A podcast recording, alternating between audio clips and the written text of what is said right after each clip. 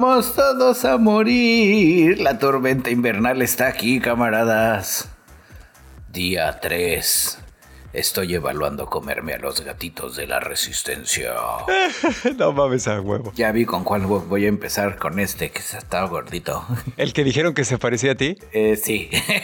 Así es, ñoños. Estamos de regreso en el ñoño Cast, su programa de confianza para tecnología, redes sociales, videojuegos, apps, cómics, series basadas en videojuegos de los 2000 Peleas de gente pequeña eh, que, que pues podrían acabar en un espectáculo súper chingón estilo Las Vegas. Más países empiezan a regular el cripto, exactamente como dijo Bicholón. Y en titulares clickbaitosos, la NASA confirma que la Estación Espacial Internacional se estrellará en el Océano Pacífico. Y ya sabemos cómo funcionan las pokebolas sin albur de ninguna clase. Redes sociales que pierden más usuarios de los que están ganando, el cuarto les sorprenderá. Y más, así es, ñoños, pues ya saben, antes que nada, un agradecimiento por estar una semanita más aquí con nosotros en el ñoño intenso pero casual. Nos presentamos rápidamente, yo soy arroba Dashnak, soy Jeff Goldblum, económico y con rebabas, transmitiendo desde la recámara de la resistencia. Y yo soy su amigo y camarada, cirujano de los podcasts Bicholón, transmitiendo en vivo y en directo desde la sala de la resistencia porque pues con la tormenta el sótano de la resistencia es un refri gigante de la resistencia. Eh, dispensen ustedes las fallas de origen porque no vamos a pagar la calefacción el día de hoy. Entonces en algún momento si escuchan así como... Ustedes imaginen que ese es lo que me mantiene calientito y a salvo, ¿no? Así ya todos felices van a decir, ay, en vez de que me moleste el ruido, pues siento bien por bicholón que no se está cagando de frío porque aquí desde la ventana parece que pasó Elsa bien emputada, güey, y dejó hielo y nieve y está echando así como... Este, ¿Qué te... ¿Qué te parece, Dashnak? ¿Y qué les parece a ustedes, gatitos de la resistencia, que están aquí todos viendo cómo grabo el podcast? Si calentamos nuestros órganos de fonación con una ronda rápida. Cue, cue, cue. Eh, dándole seguimiento a la nota de la semana pasada donde decíamos que Peter Dinklage estaba armándosela de pedo a Disney y que Disney dijo que no y que había varios compas que decían, oye tú qué pedo, no eres el rey de nosotros, la gente pequeña.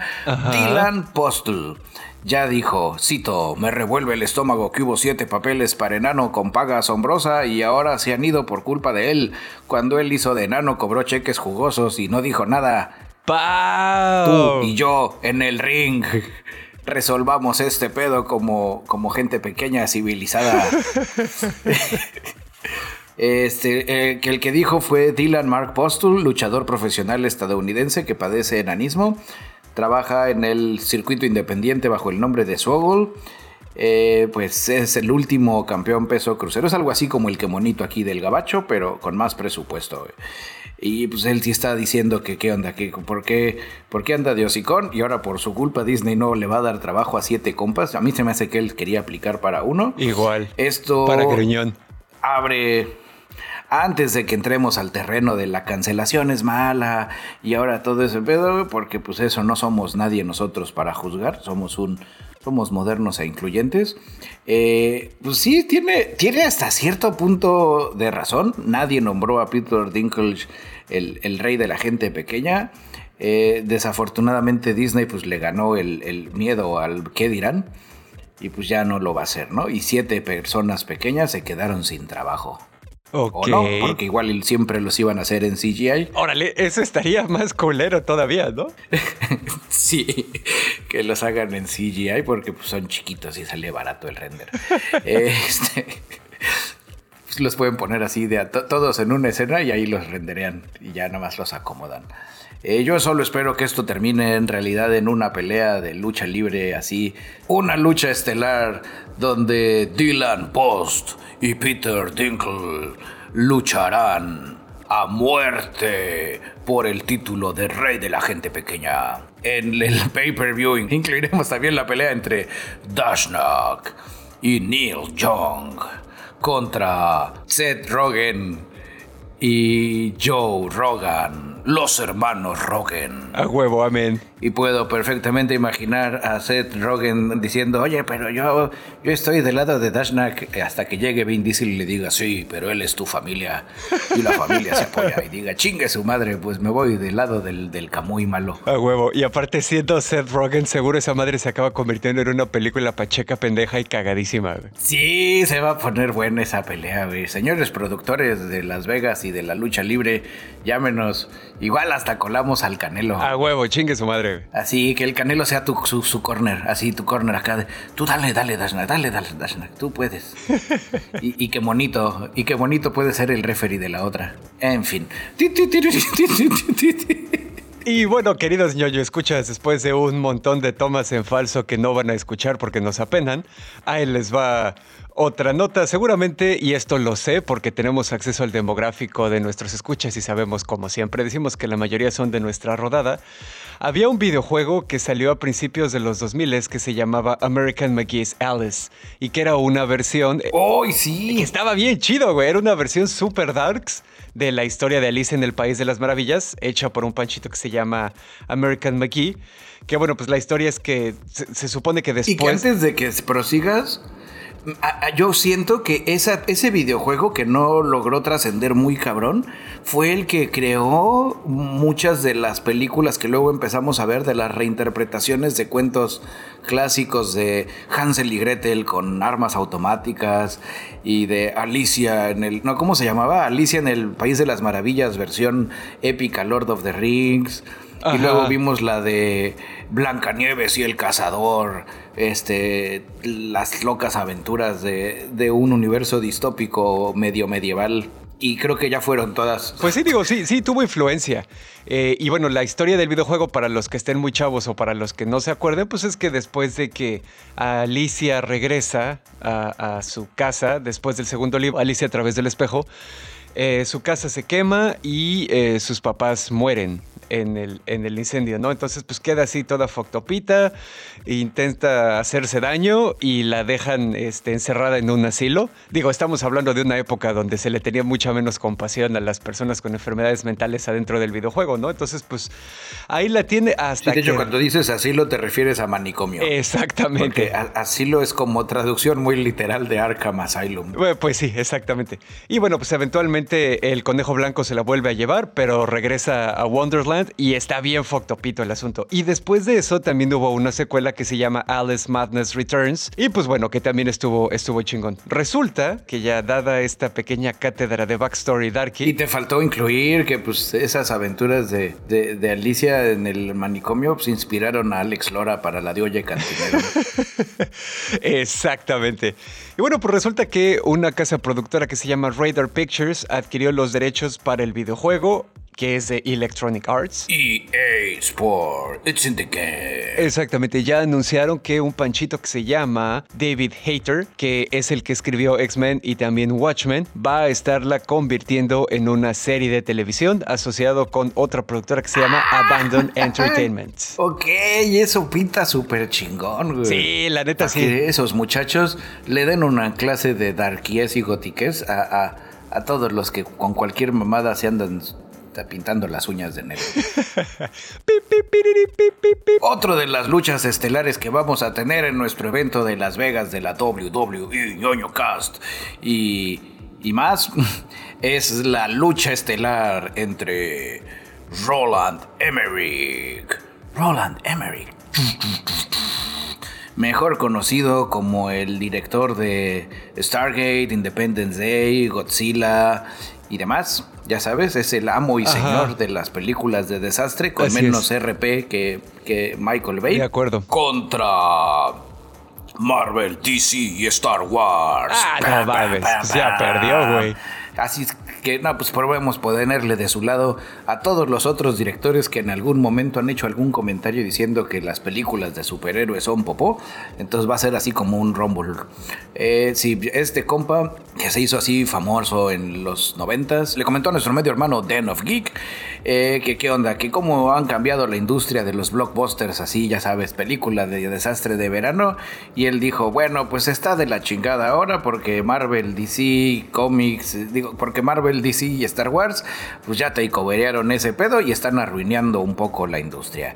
Eh, desafortunadamente esos güeyes le están arruinando con material no original, con historias así medio fórmula. Ya sabes, lo mismo que todos los directores pretenciosos le tiran cacayacas y que pues tienen cierto punto de razón. Eh, y obviamente también aprovechó. Por eso yo los invito a que vean Moonfall, la nueva película de desastre donde la luna se cae. Ya habíamos platicado de ella. Este, no, de hecho ya me puse a ver el último teaser trailer que sacaron y creo que sí teníamos razón, son los aliens. Ok. O sea, porque hay como que la onda gravitatoria eh, tiene, se mueve de una forma errática que según mis estudios indican es una inteligencia que le está manipulando. Dentro de la entrevista, como dijo, si se arman los putazos, yo no quiero que me apliquen el gangbang. Él empezó a name dropear y él dijo, bueno, ahorita de las películas nuevas que han hecho y que, y que tienen un chingo de potencial, pues está Christopher Nolan. Así es que Christopher Nolan, tú estás en mi esquina, nos vamos a ir a entrar a los chingadazos. A huevo. Y la pinche pelea no se le va a entender el audio ni los diálogos porque la, la va a dirigir Christopher Nolan. Y obviamente será en blanco y negro, ¿no? Pero, pero bueno, ya saben, aquí está ese el abarrote pinta así. Eh, el día de hoy, de hecho, viernes 4, porque podcast cuántico, se estrena Moonfall. Así es que yo creo que ya para hoy en la noche ahí la pueden encontrar en su sitio de descarga favorito. Ok. Y la rentan guiño, guiño. Vaya, vaya. Porque sí, no pinta que valga la pena ir al cine para morirse por, por una película de esas. Y bueno, ya dándole un seguimiento un poco más serio al pedo este de Spotify, Neil Young, etcétera, etcétera. Como saben, pues Neil Young ya se salió de Spotify. Ya hay algunos otros artistas como Johnny Mitchell que también dijo, no, pues sí, sus pendejadas matan gente y entonces no voy a permitir que mi música esté en esta plataforma. Ya se salieron, bla, bla, bla. Eh, obviamente todas estas protestas de los músicos vinieron con algo que ya habíamos cubierto también, que era una carta abierta que mandaron 200 y cacho doctores científicos y expertos en salud para decirle a Spotify que no mame. Eh, los estaban acusando de ayudar o contribuir a dañar la confianza pública en la investigación científica y a sembrar la duda en la guía eh, provista por profesionales médicos, ¿no? Eh, pues al final, digo, después de todo esto también hubo algunas personas que sí dijeron así como que, ah, pues voy a cancelar mi suscripción y la chingada. Hubo, hubo bastantes personas, hubo un hashtag incluso que se llamaba Delete Spotify, también era Cancel Spotify o Buy Spotify.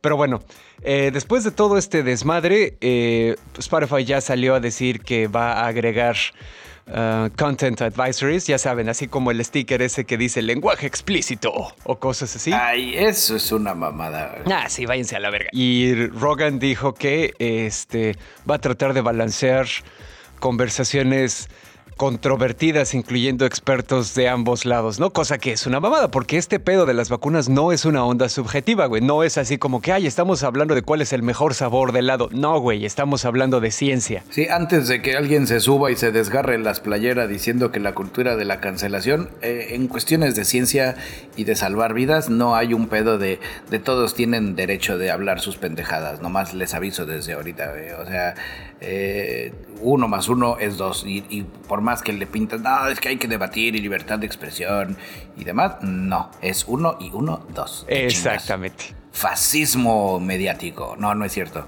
También eso está mal.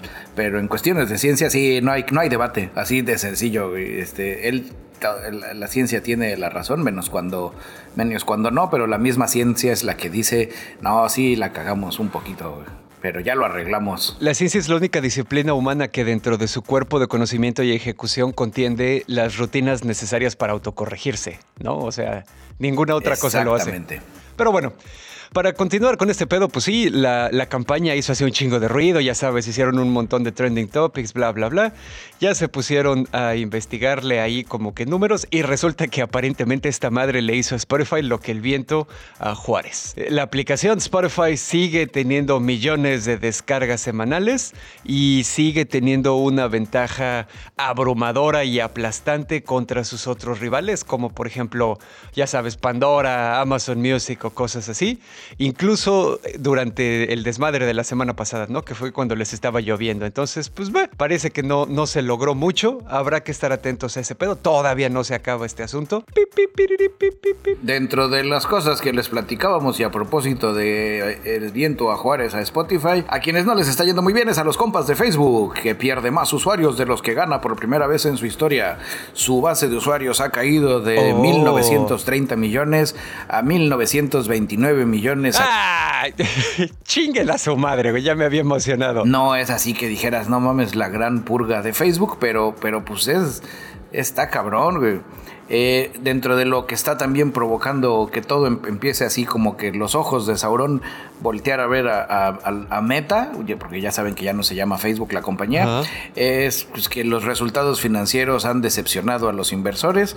La empresa eh, acaba de perder más de un 20% de su valor en el aftermarket, que equivale a 200 mil millones de dólares. Órale, es obsceno que se pierdan y se ganen esas, esas cantidades de dinero por cosas tan abstractas, güey. No mames. Y nosotros acá mendigando para que la gente compre nuestros NFTs de 20 dolaritos. Que por cierto ya los empezaron a comprar, güey, porque nuestros ñoño escuchas sí son chingones, güey. Sí. Por eso, eh, uno de nuestros camaradas que dijo chingue su madre, mentalidad de tiburón, chicle y pega, bubblegum and stick, como dirían en Wall Street, al buen Joe Fernand, que se compró, fue el primer NFT que vendimos, se compró el NFT de Saitama, Porque dijo, si voy a comprar un NFT, va a tener que ser el más cabrón, güey. Porque además voy a comprar uno, uno, one, one punch man.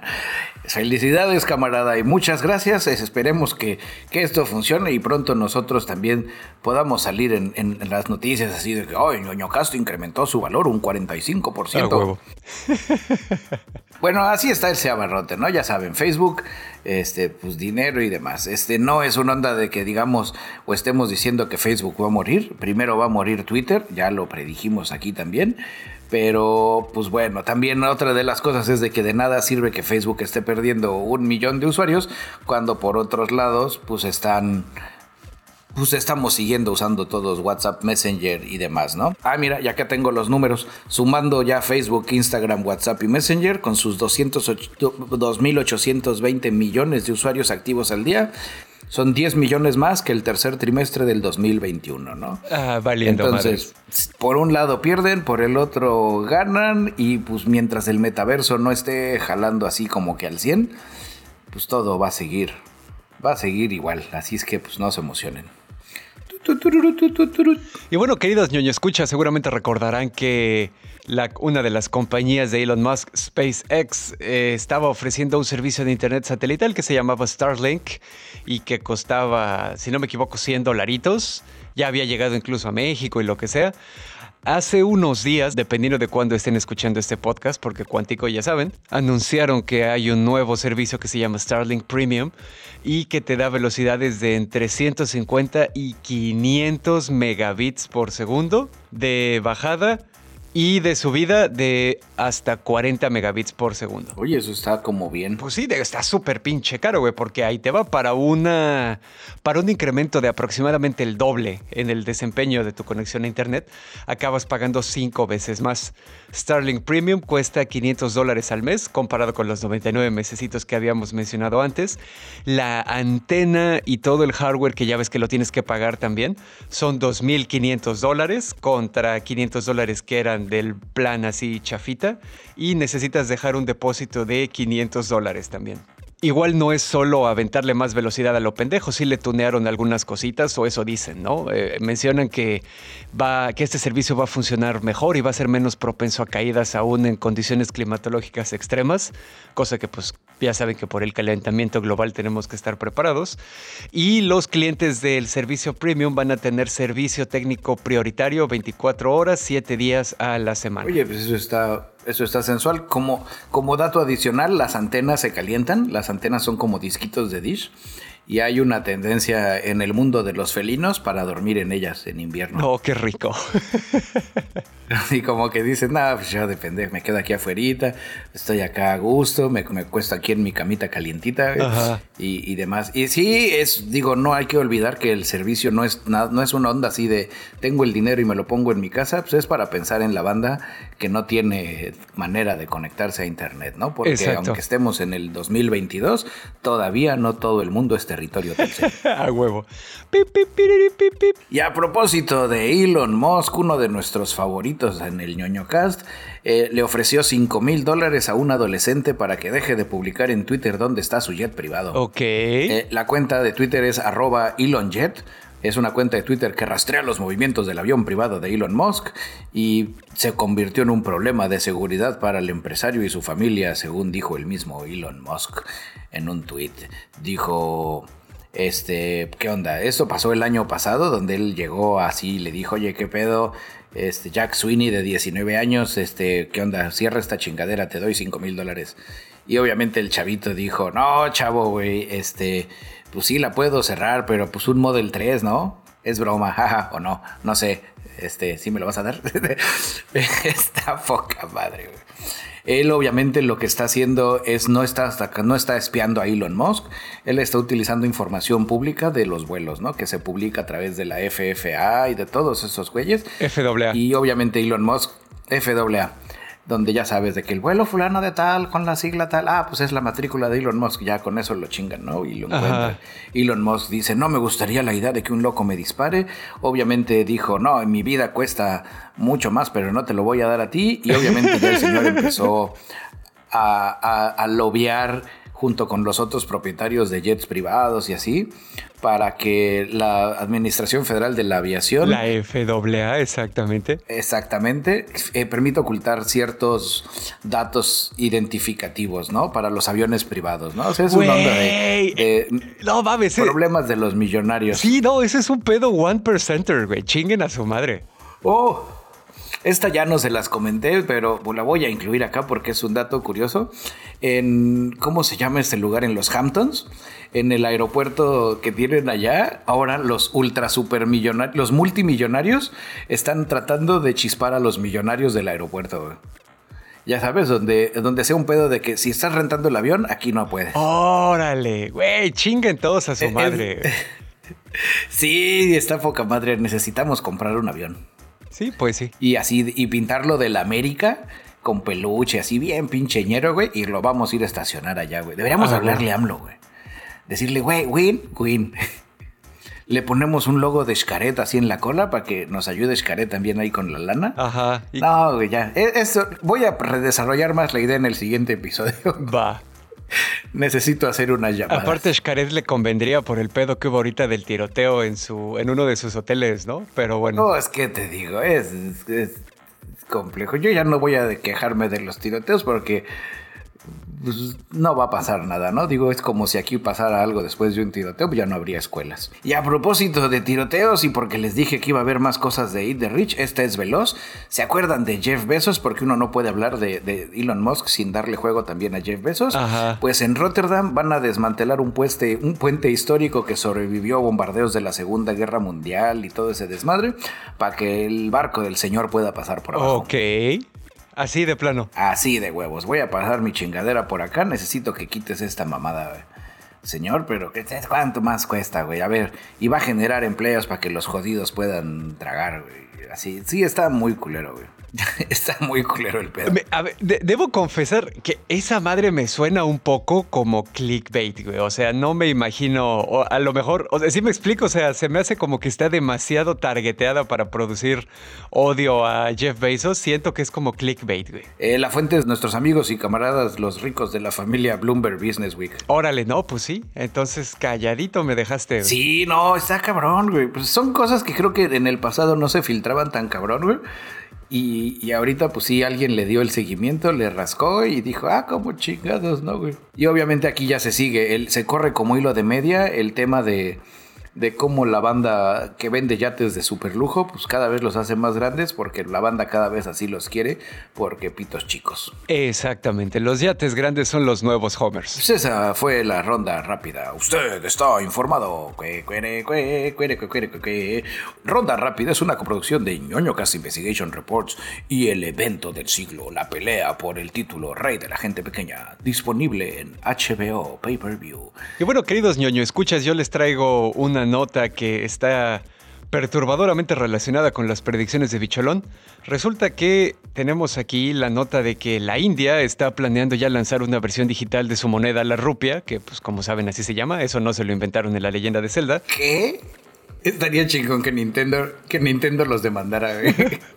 Ay, a huevo. Porque como ahora es en el reino de lo digital, es un pedo donde sí, tú puedes tener tu moneda que se llame rupia en el mundo real, pero si es digital es de Zelda y es mía. Y bueno, pues esto haría que la India se convierta en uno más en la todavía corta lista de países que están empezando a invertirle de manera oficial a este pedo de las criptos, ¿no? El Banco Central del país anunció que eh, en algún momento de 2022, pues, más cerca de, de la mitad o del final, seguramente, planean introducir esta nueva divisa utilizando blockchain y otras tecnologías. Ah, obviamente aquí la tirada es que esta rupia digital pues le daría un empujón poderoso a la economía digital, ¿no? No dieron más noticias respecto a qué vendría amarrado con este lanzamiento. Obviamente un baile coreográfico muy cabrón con así 400 bailarines. Exactamente. Y, y pues bueno, esto también viene un poco amarrado desde que en 2016 la, las criptos explotaron en la India. Ya saben que los países con altos índices de miseria también de repente tienen tendencia a subirse a estas cosas. a tratar de salir de la miseria.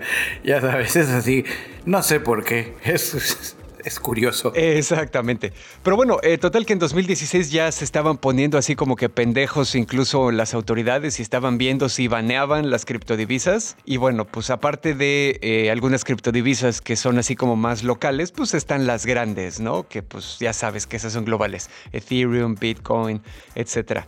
Este anuncio viene de la mano junto con otras eh, naciones que van a sacar, ya saben, criptomonedas, ya lo habíamos cubierto. China lleva ya dos años probando su yuan digital, ¿no? La, la criptomoneda. Exactamente, la criptomoneda. Y es uno de los únicos tres métodos disponibles para que los atletas paguen cosas en las Olimpiadas de Invierno de China. Y Europa y Estados Unidos, pues también ya están empezando a sentarse ahí a pensar sobre un euro digital y un dólar digital, ¿no?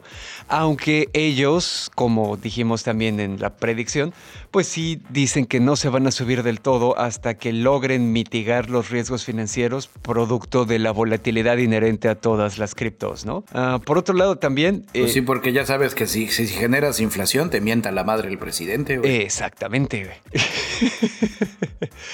Busquen el video si no me creen, para que se sientan orgullosos de, de, AMLO. Eh, en Estados Unidos, aquí el presidente Joe Biden le mentó la madre a un reportero en una rueda de prensa. Y dijo, you stupid son of a bitch. Así es. Y la otra noticia cripto que también ocurre aquí en la India es que junto con esta salida de la rupia digital, también ya están evaluando, no la posibilidad, más bien es un hecho que va a ocurrir, sino están evaluando cómo le van a hacer y qué porcentajes van a agarrar para eh, ponerle impuestos a los activos digitales, a las criptomonedas, etcétera, ¿no? Como una parte, pues ya sabes lo que decíamos la otra vez, de que es un chingo de dinero que escapa de las garritas de los gobiernos. Y por otro lado, también hay muchos analistas financieros que consideran que certezas fiscales de ese tipo ayudarían a estabilizar la inherente eh, volatilidad, ¿no? De estas criptodivisas. Entonces, pues hay a ver ahí qué onda. Con eso vamos a estar atentos. Está muy cabrón. Y a propósito de cosas muy cabrones, como recordarán al inicio del episodio, eh, eh, ¿Se acuerdan que les dije? La NASA confirma que la Estación Espacial Internacional se estrellará en el Océano Pacífico. Te respira tranquila Claudia Sheinbaum. No es ninguna de tus alcaldías. Y ya Claudia Sheinbaum dijo, ay, qué bueno. Este, pues pues ya hay fecha, ¿no? Eh, la NASA obviamente lleva ya mucho rato diciendo pues, que ya quiere jubilar la Estación Espacial Internacional antes de que prosiga. No se va a caer ahorita, o sea, tranquilos. Eh, obviamente todo esto fue producto de la visita de Ricardo Anaya, que dijo veo tanta miseria aquí, que no le gustó que estaba todo muy culero. Y pues, los de la Estación Espacial Internacional ya dijeron, pues sí, yo creo que ya vamos a jubilarla, vamos a estrellarla en el Océano Pacífico. Es, Este, suena cabrón, está, estamos viendo de qué lado del Pacífico no, no le vamos a partir la madre a nada. Y ya hay una fecha, la fecha es enero de 2031. Ok, entonces todavía le cuelga. Y le eh, dieron, obviamente, ya sabes que la estación lleva más de 20 años ahí en el espacio, ya, ya la tienen que jubilar. Su extensión de vida útil era hasta el 2030, pero dijeron, chingue su madre, un añito más. Un añito más ahí para que no vaya a cuadrar con, con esas fechas así no sé si sea una onda de con el sexenio o con algo. La no me he puesto a cruzar la, los, la información, pero pues ya dijeron que sí aguantan, que un año más, ¿no? Eh, dentro de todos los planes, pues ya están platicando cómo van a hacer, realizar las maniobras para alinear la trayectoria con el objetivo final, ¿no? Porque una vez que dentro de las gráficas uno lo que ve es que como lo que hemos aprendido en el cine, hay un punto de no retorno, cuando ya la acomodan, ya la empujan y pasa esa línea, ya no hay manera de echar nada para atrás, así de que de que, güey, espérense, dejé, mi, dejé mis llaves. Se me olvidó el celular, O ¿dónde está Ramírez, güey? ¡A la madre Ramírez! Mi pobre angelito perdido en la Estación Espacial Internacional. El huevo. Sí, todas esas cosas, ¿no? Eh, obviamente ya, ah, mira, sí hay más información, no había leído esta parte. Este es un área deshabitada en el Océano Pacífico Sur, o sea que no hay, no hay nada, ¿no? Y ahí si todo sale bien y nadie la caga en las matemáticas, ahí va a caer. El adiós lo están programando para, te digo, para enero de 2031, pero pues todavía pueden hacer así como más, más modificaciones, ¿no? Tanto Estados Unidos como Canadá, Europa y Japón eh, dijeron, no, pues nosotros decimos 2028, ¿no? Pero pues ya la NASA dijo, Nel, güey, tres añitos más porque pues ya hay, hay que terminar de pagar el Infonavit huevo. espacial. Anoten en sus calendarios fechas espaciales. Así es. Y hablando de fechas espaciales, yo les traigo otra nota. Resulta que México va a la luna y eso también es súper clickbaitoso, la verdad. Eso ya lo habíamos dicho y tú dijiste, no, eso nunca va a pasar. México es tercermundista, tú perteneces a este planeta condenado. Y yo te dije, no, Dashnak, México irá a la luna y haremos nuestra base del bienestar allá. México, sal de ahí, esa no es tu familia. Exactamente, porque si podemos tener las mansiones del bienestar ahí en Texas, podemos tener nuestras bases en la luna. Efectivamente. Y bueno, queridos ñoño, escuchas, esta parte sí la recordarán. En 2020 se avisó sobre la misión Colmena, que era un proyecto de la UNAM para enviar a la Luna robotcitos autónomos que van a utilizar para controlar de manera remota y analizar ahí como que ciertas posibilidades, ¿no? Buscar un terreno. exactamente. Esta misión se empezó a trabajar desde 2016. El lanzamiento iba a ocurrir a mediados del 2021, pero pues ya saben, cómo la pinche pandemia de COVID le dio en la madre a todo y entonces se atrasó hasta 2022, probablemente para junio, aunque todavía puede todavía puede cambiar, ¿no? Si de repente sienten que no están chidos los factores climáticos. Hay un camarada que es el doctor Gustavo Medina Tanco, él es el responsable del Laboratorio de Instrumentación Espacial, nos cuenta que la misión busca demostrar qué tan posible es construir estructuras en eh, superficies planetarias, ¿no? Utilizando estos enjambritos de robots. Esto, como dice Bicho, es parte de un primer intento para tratar de explotar, no necesariamente de manera comercial, pero sí de manera útil, las propiedades del regolito lunar, incluyendo la producción de oxígeno, convertirlo en alguna clase de cemento o concreto para poder, pues ya saben, hacer construcciones ahí, lo que sea, ¿no? Con la tirada eventual de que la humanidad empiece a tener eh, bases allá. Esta madre no ocurre en un vacío.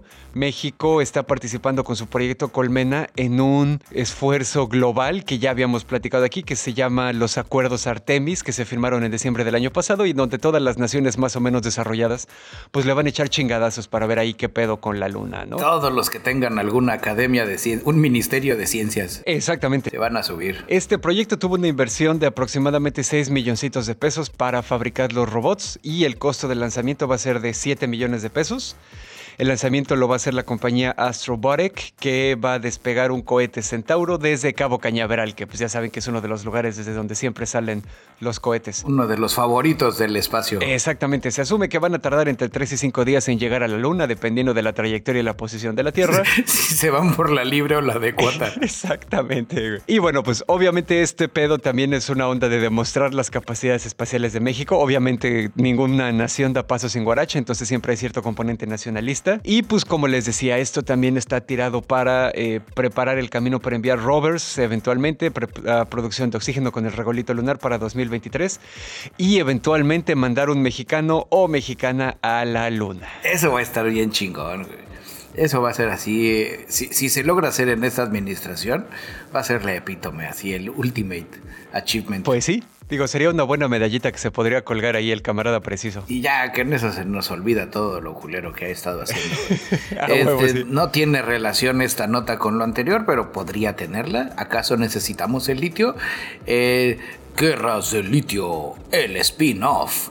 Y ahora sí, ¿cuál episodio de Boba del libro de Boba Fett, que no trata de Boba Fett, que tiene unos medianos cameos de Boba Fett en su propia serie?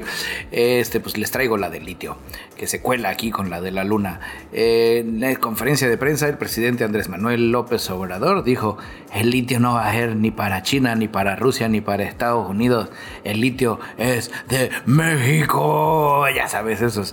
Dependiendo de cómo lea uno la cita, suena así como speech de película chingona. Porque necesitamos ese litio para combatir a los entraedis. A huevo.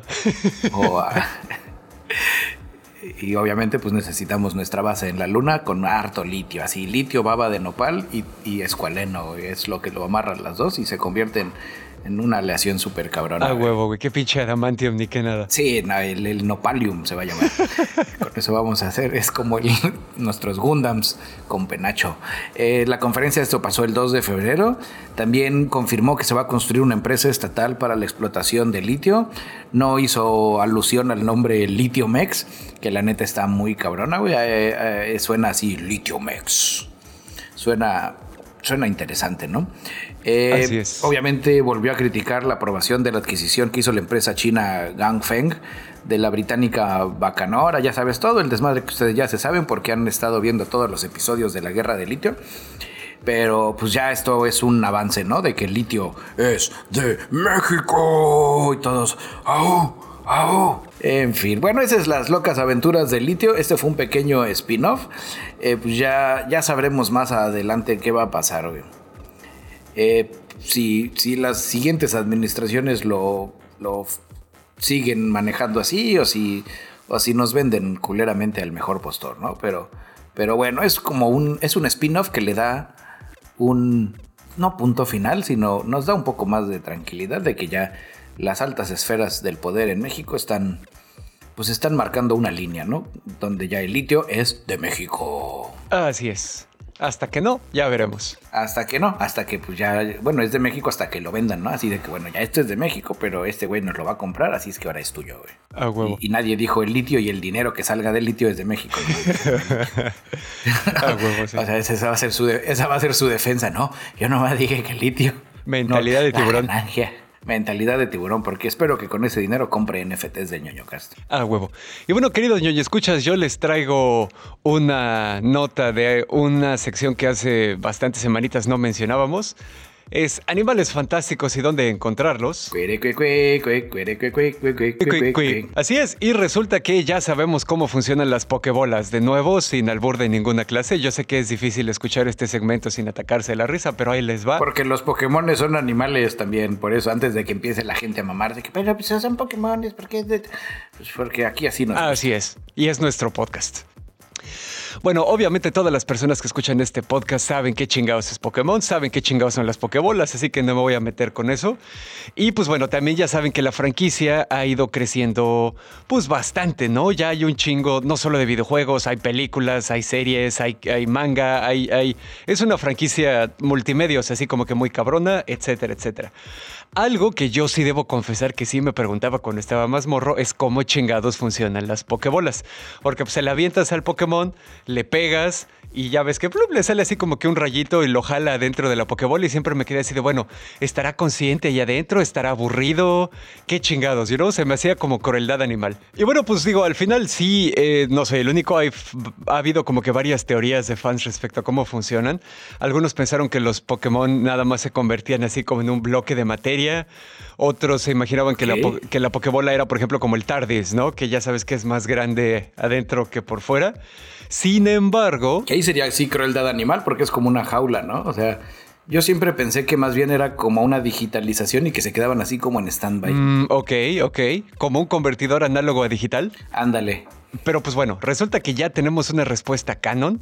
El juego de Pokémon Legends Arceus, que es así como que de los nuevos que han salido, es una precuela ocurre antes de todos los otros juegos que conocemos de la saga. Y eh, pues aquí es como que los días en los que está empezando esta cultura de volverse entrenador Pokémon y dejar a tu hijo de 10 años andar recorriendo el mundo él solo y todo eso, ¿sabes? Y también vemos como las Pokébolas son una tecnología que inventaron las personas de un lugar que se llama Hisuian, ¿no? Ahí en, en ese mundo.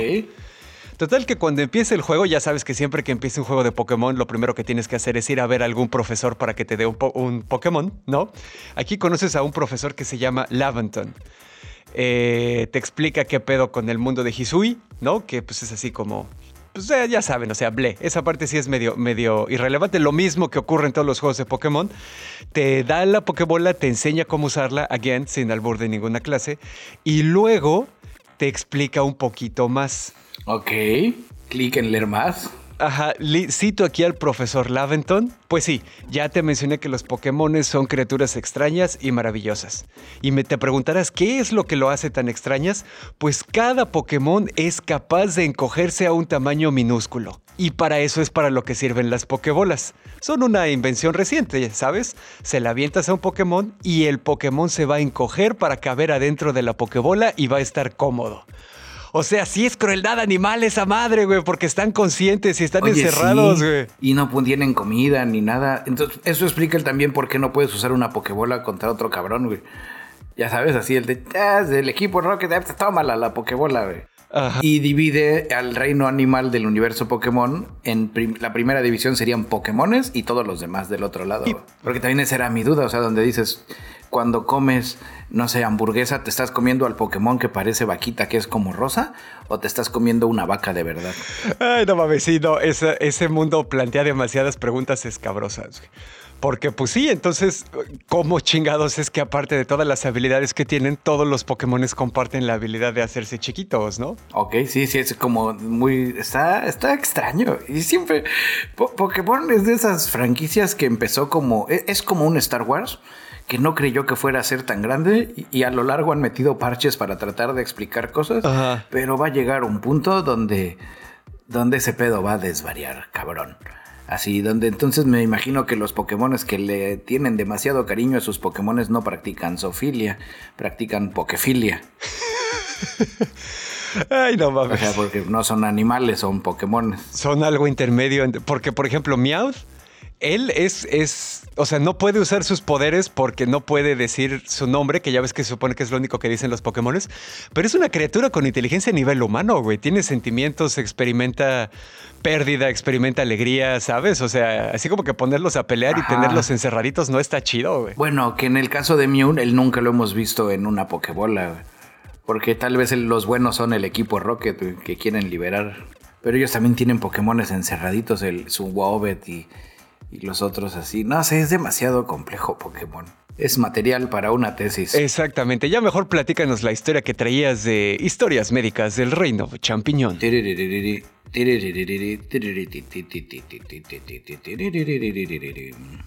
Y el día de hoy les traigo una historia auspiciada por nuestro medio hermano Journal of Medical Case Reports. Esto lo traen desde la Universidad de Chiang Mai en Tailandia.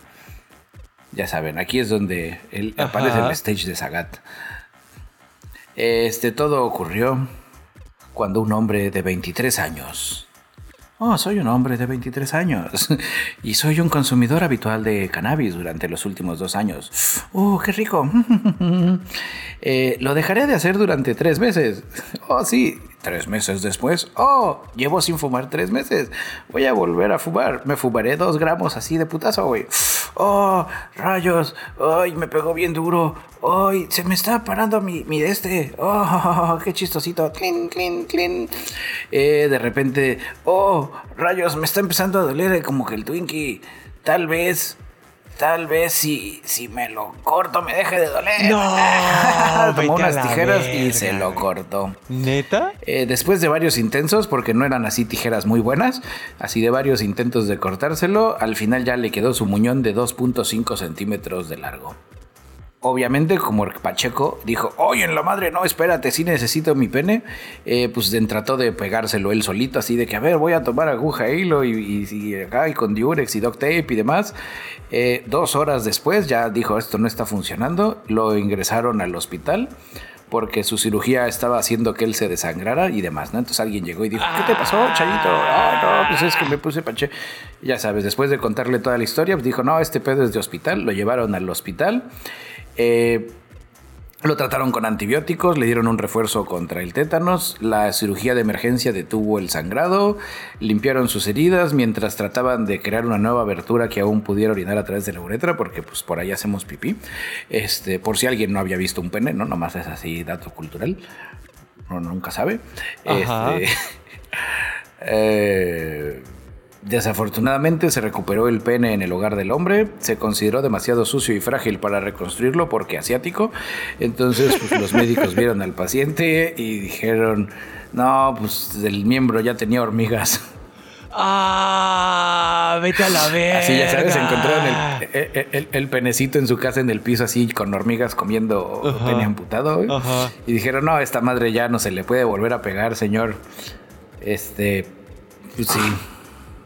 Él empezó a platicar ya después que lo hicieron una evaluación psicológica porque no es normal que alguien se corte el pene así nomás casual. Él empezó a, eh, informó que empezó a tener eh, que mientras fumaba comenzó a tener alucinaciones visuales y auditivas que incluían ver sombras en movimiento y escuchar pájaros e insectos.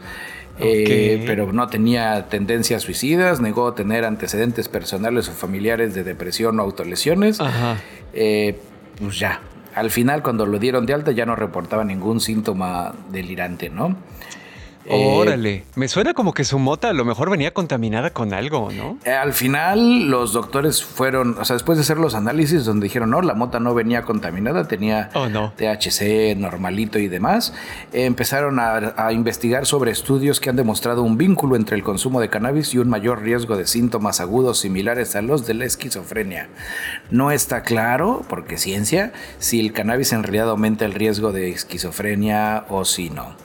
Y aunque el riesgo fuera raro en general, los posibles factores incluyen ser joven, ingerir cannabis, ingerir cannabis con alto contenido de THC y, y, pues este, tener tijeras a la mano. Entonces la moraleja de esto es si le vas a quemar las patas al diablo, esconde las tijeras. Aléjate, esconde las tijeras. Este sí, está muy cabrón. Eh, obviamente ya en el futuro dijeron que pues, van a hacer otra cirugía donde le alargaron un poquito más y reconstruido su, su pene, ¿no? Eh, el paciente ya después de esa cirugía se mudó y, y se- ya nadie sabe dónde quedó, güey. Pues porque un poquito de, de pena, ¿no? No se apene. Ah, huevo, sí. Sí, no, esa es una historia que no dices, ay, sí, quiero que todo el mundo la sepa y la voy a contar en el bar para que me regalen tragos. No, no es de esas historias. Así es, este, a menos que cuando se lo reconstruyeran, pues le hubieran puesto así, no, ¿de qué tamaño lo tenía, señor? No, pues el grandote, así, gigantón. Pero nosotros encontramos un muñoncito, señor. No, pues es que ya se lo habían comido las hormigas. huevo, sí. Oye, oye, ¿quiere que le pongamos la versión biónica? Si le pica este botón de acá, empieza a vibrar. De, de puro vibranio.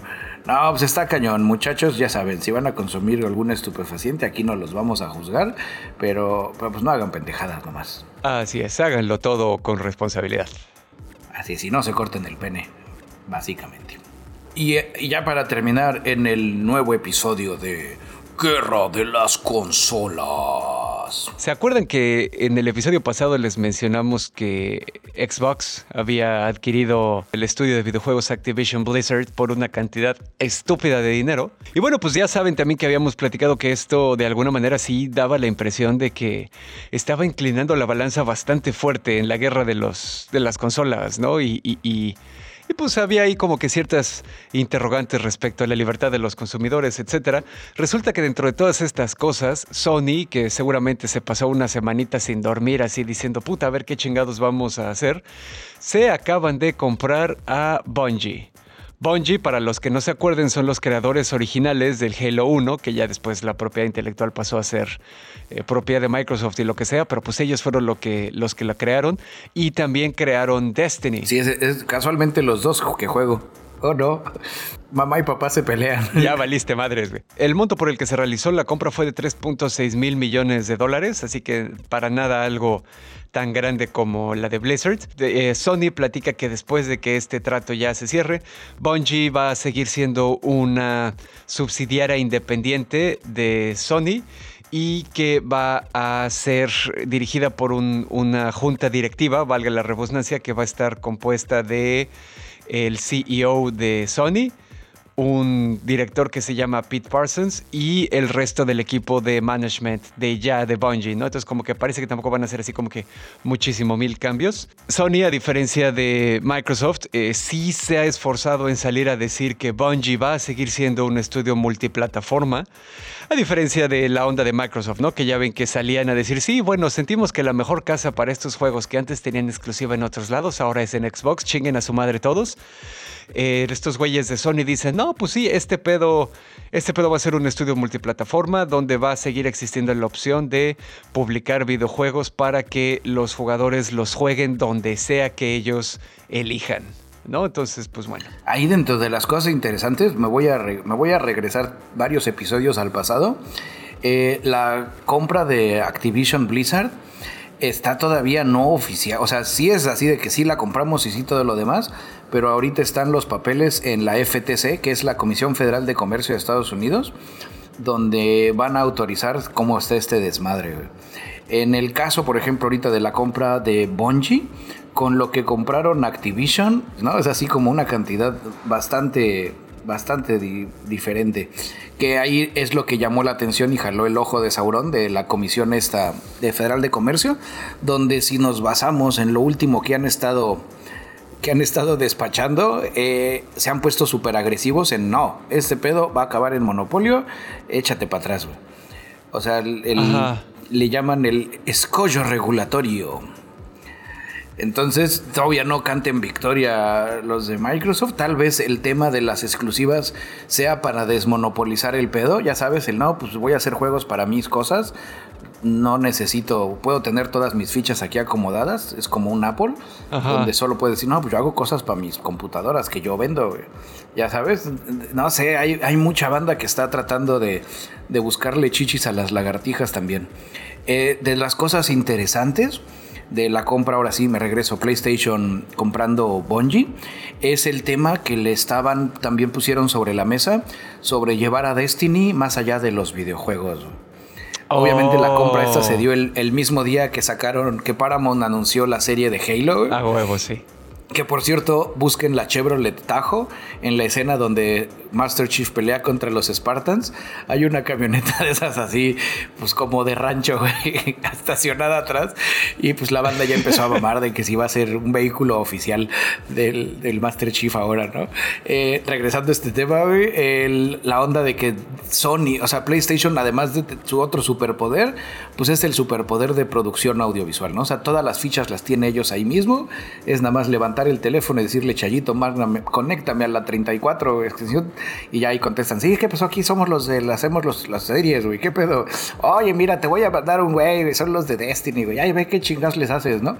O sea, donde ellos van a poder dar más el salto al universo cinematográfico, fílmico, serie televisivo, güey. Cosa que desde el inicio siempre he dicho, para mí PlayStation eran juegos que parecen más bien peliculitas. Y empieza a cuadrar, así donde dices, ah, pues sí, ¿verdad? Pues porque son los de Sony.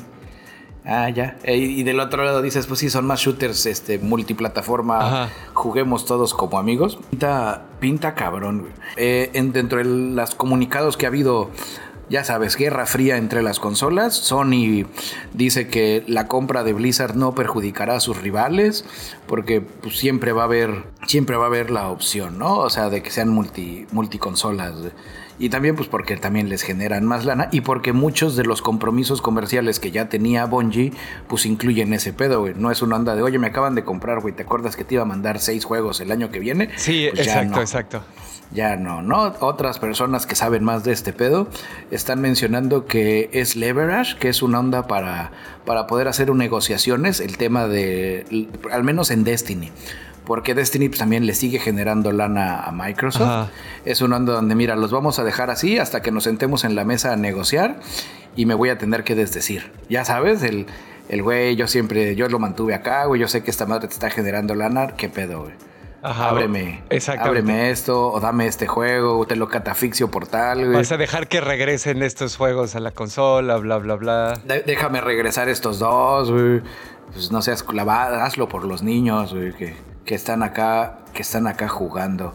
Eh, dentro de lo importante, que igual estaba rascándole porque, porque así es este pedo. Sí, dentro de las decisiones de Sony por el comprar este Bungie, es cito a ellos, estamos comprando un estudio con pedigrí, al que podemos ayudar a expandirse y crecer para que lance más títulos de calidad y esos títulos no solo se queden en el reino de los videojuegos, sino que salten a otras cosas. Pues dándonos a entender de que pues están comprando el estudio no pa- uno para seguir haciendo los juegos y dos pues para poderlos brincar al pedo plataformil. Esa creo que va a ser la tendencia de este año, no que salgan este año, sino de que se empiecen a anunciar, donde ya se ya se acabaron la gallina de los huevos de oro, más bien ya monopolizaron la gallina de los huevos de oro Warner y Disney con los superhéroes, ¿qué es lo que queda de los ñoños para venderles? Pues videojuegos. Y así como el CEO Pues de sí. Disney Plus mencionó que fue una pendejada haber liberado el catálogo en su momento para Netflix de las películas de Marvel. Citándolo a él, dijo, es como haberle dado armas nucleares a nuestros enemigos, porque con eso hicieron su negocio al final y al final les tuvimos que quitar las cosas y abrir nuestra nueva plataforma. En este caso están aprendiendo del error y las co- compañías, al menos Sony, ya vio el potencial y dijo, güey, voy a tener todas las fichitas en un solo lugar. güey". Ajá, exacto, para que no vuelvan a pasar esas chingaderas. En fin, pues ya terminamos. Eso es algo de la, la guerra de las consolas. Creo que a lo largo del año vamos a seguir, a seguir teniendo más de estas informaciones sabrosas. Pues sí, efectivamente. Y a propósito de informaciones sabrosas, yo les traigo una recomendación. La primera recomendación, la neta, no la he visto, pero mucha banda a la cual le confío ciegamente sus recomendaciones y ya vi el teaser trailer y está muy chingón. The Legend of Vox Machina. La encuentran en Prime Video. Son las locas aventuras de pues estilo calabozos y dragones, ya sabes, el arquero, el bárbaro, el, el ladrón y todo ese desmadre, güey. Los orígenes del cast son de Critical Role eh, del live stream de Dungeons and Dragons que hacen, donde son actores de doblaje así cagadones nerdosos que Oh, juegan su aventura y ya. la rolean y ya sabes. Así es que no es una, no es, no es una aventura épica clásica, es más bien con, con harto humor. Es lo que debió de haber sido desencanto de pinche Matt Groening.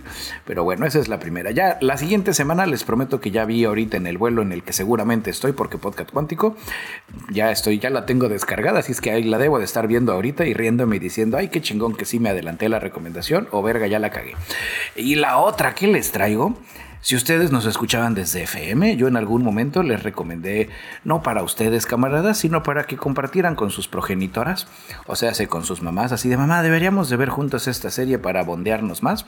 Me acuerdo que les recomendé en ese momento Outlander y mucha gente me dijo, no mames, mi mamá le mamó, güey, eres lo máximo bicholón, me ahorré el regalo del Día de las Madres. Pues yo les traigo otra para de ese estilo. No es una serie ñoña, no es una serie nerd. Es una serie que en lo personal sí es una masterclass de narrativa, güey. En el primer episodio te paras y aplaudes porque dices, verga, güey, qué bonito está escrita esta pinche serie, güey. Se llama This Is Us. No les puedo platicar mucho porque mi, mi reseña estaría plagada de spoilers. Ok. Es donde junto conmigo den un salto de fe. No necesitan ver tres episodios. Vean el primer episodio. Véanlo si pueden con sus mamaces o con sus señoras, así. Porque pues es de esas historias cero alocadas. Es de la vida misma. Es como... Estamos viendo unos personajes que comparten su fecha de cumpleaños. Eso es lo que los une y son sus vidas comunes y corrientes. Obviamente dentro de esas vidas comunes y corrientes, así como las nuestras, pues tenemos alegrías, tenemos tristezas, tenemos eh, cosas que nos enojan, pero el cómo está escrita esa serie, güey, es hermoso. Voy ya en el episodio 17 y yo creo que de 17 episodios he chillado como quinceañera en 14. Órale, ok. Si usted no llora al menos en 10, usted no tiene corazón. no mames, güey. Sí, no, de hecho en el primero, debo de reconocerlo, mis lagrimitas no fueron por la onda drama nostálgico y demás, sino por lo bien escrita que estuvo. Fue así un pedo donde dices, güey, estos güeyes, mis respetos.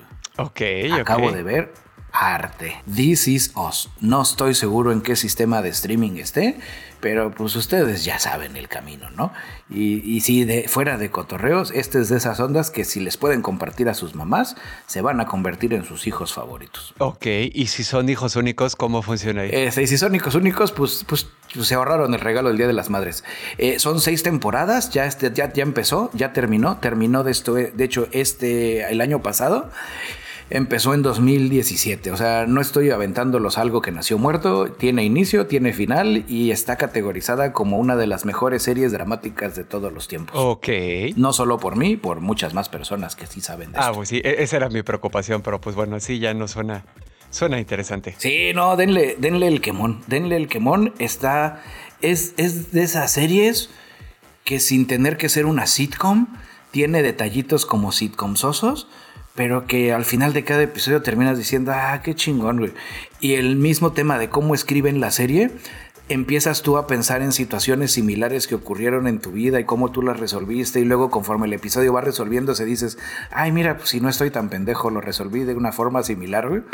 Está muy bien hecha, güey. E, está muy bien hecha. El, el desarrollo de los personajes en esos 17 episodios que llevo, ha habido crecimiento gradual, como en la vida misma. No es un pedo de hoy amaneces y descubres que, que, ahora quieres hacer otra cosa, a menos que seas algún personaje que entró en la crisis de la mediana edad.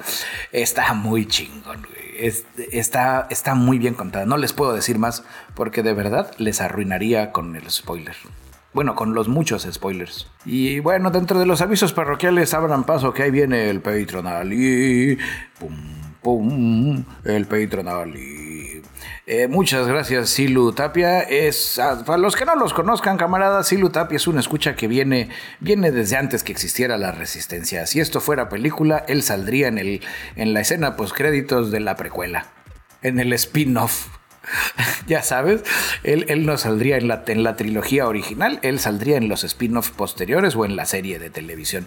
Silu Tapia nos escucha desde que estábamos en FM y muy desde el inicio. Antes conocido como Silu Franco, uno de los líderes de la Legión Franco. Es más, él saldría en la segunda escena post créditos. Bienvenido de vuelta, camarada Silu. Ya sabes, lleva la palabra para que este pedo crezca. Así es, camarada, un placer tenerte por acá. Y bueno, pues ya saben, recordarles que tenemos nuestra ya nota nueva landing page en onocas.com, desde donde pueden entrar a las terribles, opresivas y malvadas redes sociales en Facebook, Instagram y Twitter. También pueden entrar a ñoño blog, al canal de Telegram si es que quieren ser parte de la resistencia, y a varios lugares donde el podcast es accesible, incluyendo el Patreon, donde pues ya saben, ¿no? A diferencia de otras redes, ahí en Patreon tratan de no enriquecerse a nuestra costa y nos permite tratar de vivir, de hacer lo que amamos. ¿no? Entonces, pues dense una vuelta por allá al Patreon también. Hay acceso a material exclusivo, material liberado con anticipación, material que nunca se va a escuchar en otro lado. Y también pueden participar en la toma de decisiones como la reunión ñoña mensual vía Discord. Así que ya saben, inscríbanse ahí y activen las notificaciones.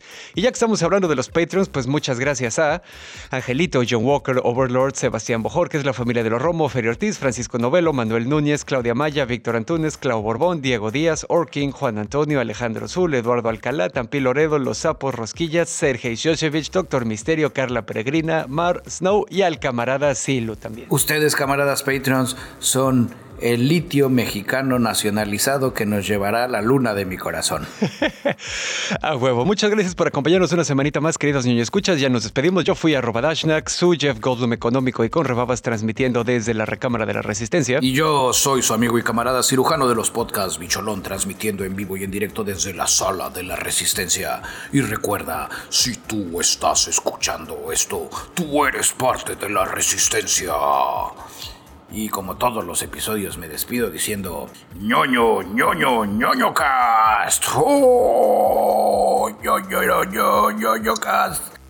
Ahí me raspé la garganta porque hace frío.